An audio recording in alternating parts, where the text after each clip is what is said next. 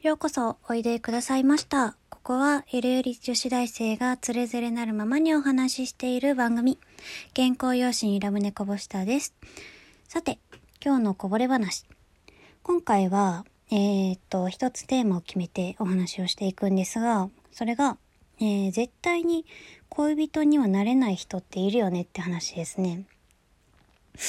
いや、それだけを聞いたらなんだって話なんですけど、要は、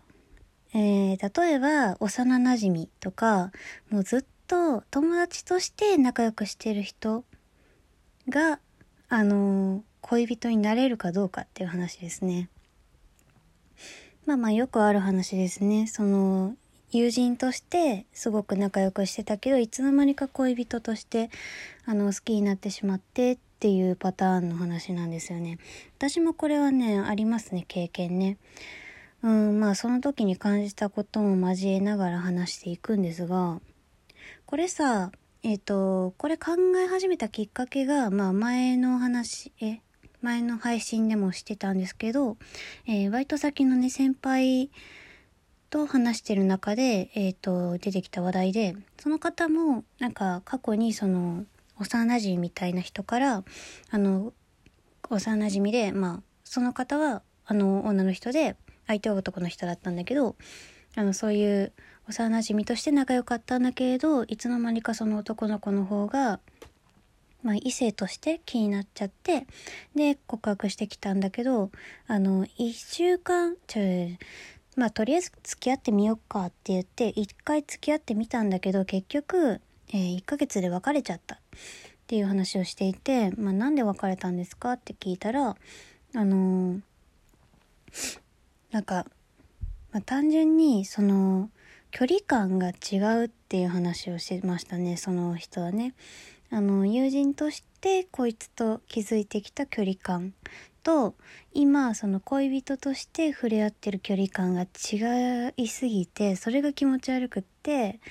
あの、別れたねっていうね、話をしていらっしゃいましたね。あの、バイト先で、なんてか、なんて話をしているんだっていうことも思うかもしれないんですけど、割と、うん、私のしてるバイトが、うん、手を動かしていればいいみたいな。まあまあ話しながらでも効率さえ落ちなければまあいいよっていうフラットな職場なので、まあこういう話もできるし、あちらも多分こういうね、あの恋愛とかそういう話が好きなので お話をね、させてもらってるんですけど、そういう話を聞いてね、この人は恋人にはなれないんだなっていう人はいるなっていう話です。まあ、その方の話はそんな感じで、まあ、私の実体験を話していくと、まあ、私もね、えっ、と、男の子から、まあ、告白されることがあって、まあ、そのことは、うん、長らくまあ友達っていうか、まあ別に意識というか、まあ私はそもそも男の子に気を持つことがないのであれなんですけど、まあ友達として、まあクラスメイトとしてかな。っていうことで、まあ長らく仲良くしてきて、で、ある日まあその男の子がね、私に告白してきて、あまあその私は、えっ、と、付き合ってみるとかせずに、まあ好きにはなれないから、まあ友達でね、これからも仲良くしようねっていうことで、まあお断りしたんですけど、まあ今考えて、あ、これ受けてても、いやー、無理だっただろうなっていうか、無理っていうか、友達以上になれはしないなっていうのもありますね。まあそもそも友達と恋人の差ってなんだっていう話にもなってくるんですが、まああの、あれですかね、恋人特有のイチャイチャですよね。まあ手つないで歩いたりとか、まあまあ、あ電車とかで座るとしたら、ちょっと距離が近いとかね、爪で座るとか、かなわからん。私のね、恋愛偏差値がね、そんなに高くないから、あんまり言えないんだけど、まだそういう感じかなと思っていて。で、えっと、これなんでこういう、こいつは恋人になれないな現象？っていうのは、なんで起こるのかなっていう話なんですけど、まあ、これ、私が考えた結果ね、私の考えですよ、は、まあ、出会い方がやっぱり違うよなっていう話があって、出会い方がもし、そんな友達というか、その初っ端から意識してた相手だったら全然いけるじゃないですか。あの人かっこいいなとかから入りが始まってそっからこう話してみてあこういう一面もあるんだこういう顔もするんだなとかそういうときめきがあってからの付き合うとかだったらもうあの大正解っていうかよくあるパターンって感じなんですけどそもそもその友達としての土台がもう出来上がってる状態なんでまそこから恋人としてを積み上げていくのは結構ハードルが高いことだなって。だって大体知ってしまってるもんね。知りすぎてるっていう面があるかなって思うね。うーんそのうーんまあそのもう友達として前情報として例えばメロンパンが好きっていう情報はもう友達の時点前情報としてあるんですよ。これがメロンパンが好きっていう情報を得るためにあの重ねる時間っていうのにあの恋人になれる人恋人になりうる人っていうのはときめくんですよ。ただもう出来上がっちゃってんの。メロンパンは好き、メロンパンが好きっていうのは知っちゃってんのよ。これなんだよね、多分ね。多分これかなって思いますね。で、そのメロンパンが好きっていう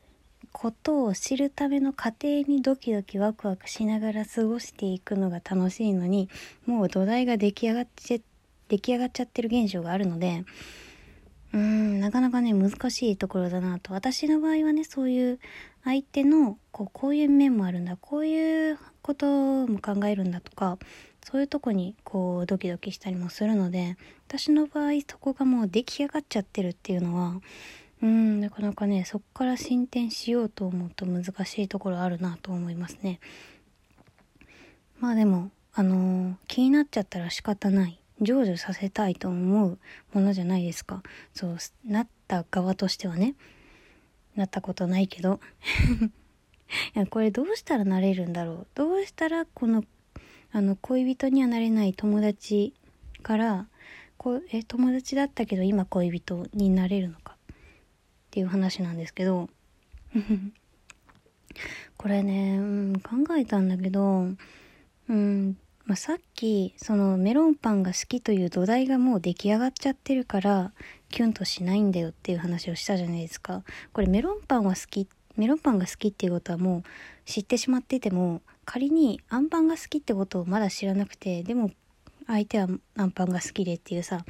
まだ知らないこの人っていう面を開拓していくに尽きるかなって私は思いますね。うんだから例えば友達としてでは行かなかった場所に行ってみるとか。まあそのうんで友達として一回ディズニー行ったことあるってしたらもう一回その恋人としてディズニー行ってもなんかプラスアルファ手をつなぎたいって言ってくるとかそういうことしかないと思うんですよ。特に多分新しい発見はない。もう一回ジェットコースターでこいつは実況するなとかあのポップコーンはキャラメルだとかもうそういう情報は知ってしまってるから特に進展はないはずなんですよね。だからディズニーはディズニーには行ったことあったとしても例えば どうだろう近くの公園とか行ったことないとしたらそこに行くべきだと思います。うーんその友達としてはしてこなかったことに2人で挑戦してみる。っていうことをしてみるとまあそのお互いの新しい面とかそういうのが見えてくると思うのであのー、まあそのメロンパンは好きだ好きだっていうのは知ってたけどアンパンが好きなのは知らなかったなっていう話になっていって私の場合だったらそれでこう距離がねもっと近くなるのかなと思いますね。まあこれは別にあのまあ、恋人恋人対してに限定する話じゃなくって普通にこう人間同士っていうか友達同士でもかこう言えることでこの人間と人間の関係に行き詰まった時はその人とやったことないことをやってみるっていうのは大事かなって私は思っていて。うーん。まだちょっと気まずいなというかあのこの人人との話題ってどうすればいいんだろうとかそう思った時はちょっと刺激を入れてみるっていうの大事かなって思うね。うーんまあ私の場合まだ高校生だった頃っていうかまあまだ高校生ですけど、まあ、高校の中での話だったらちょっとこの人とのこう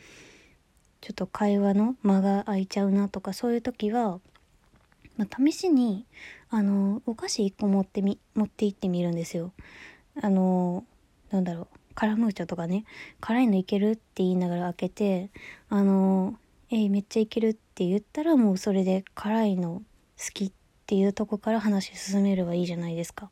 いや急にあ辛いの好きって聞いても怖いんですよ。だから起点として物を持っていくとかまああの場所にあの行ってみるとかそういうね新しい体験をねあのあの行き詰まりっていうか新しいこう歓迎になりたいなっていう人との間だったらそういうことをしていったらいいかもなと思います。まあ、ただそれでもこうときめかない時もあるのでそういうのはもうやっぱり無理なのかなって思います。うん、無理なものは無理って片付ける時も時には重要かなということなのでうん私の場合は新しい面が見れるとキュンとしますけどまあ私の場合ですのでねまあ別に全然こううん、参考になることではないので、その辺をよろしくお願いします。はい、えー、この番組を聞いての感想、質問、メッセージ、相談、リクエストなどは番組概要欄、リアクションボタンの下にあるお手紙ボタン、またはマシュマロからでも受け付けていますし、ツイッターのハッシュタグ、不定形ラプソディーでつぶ、不定形ラプソディ、ラプソディじゃない。めっちゃ癖言っちゃった。原稿用紙ラブネコボタンでつぶやいていただけると私の目に留まるようになっています。えー、加えてリアクションはレーナでお願いいたします。えー、いつも、あの、嬉しいです。なんか100とかで止めてくれるのなんか一体感があっていいよね。ではでは、えー、今回はこんな感じで終わります。お相手はリウムでした。おやすみなさい。またね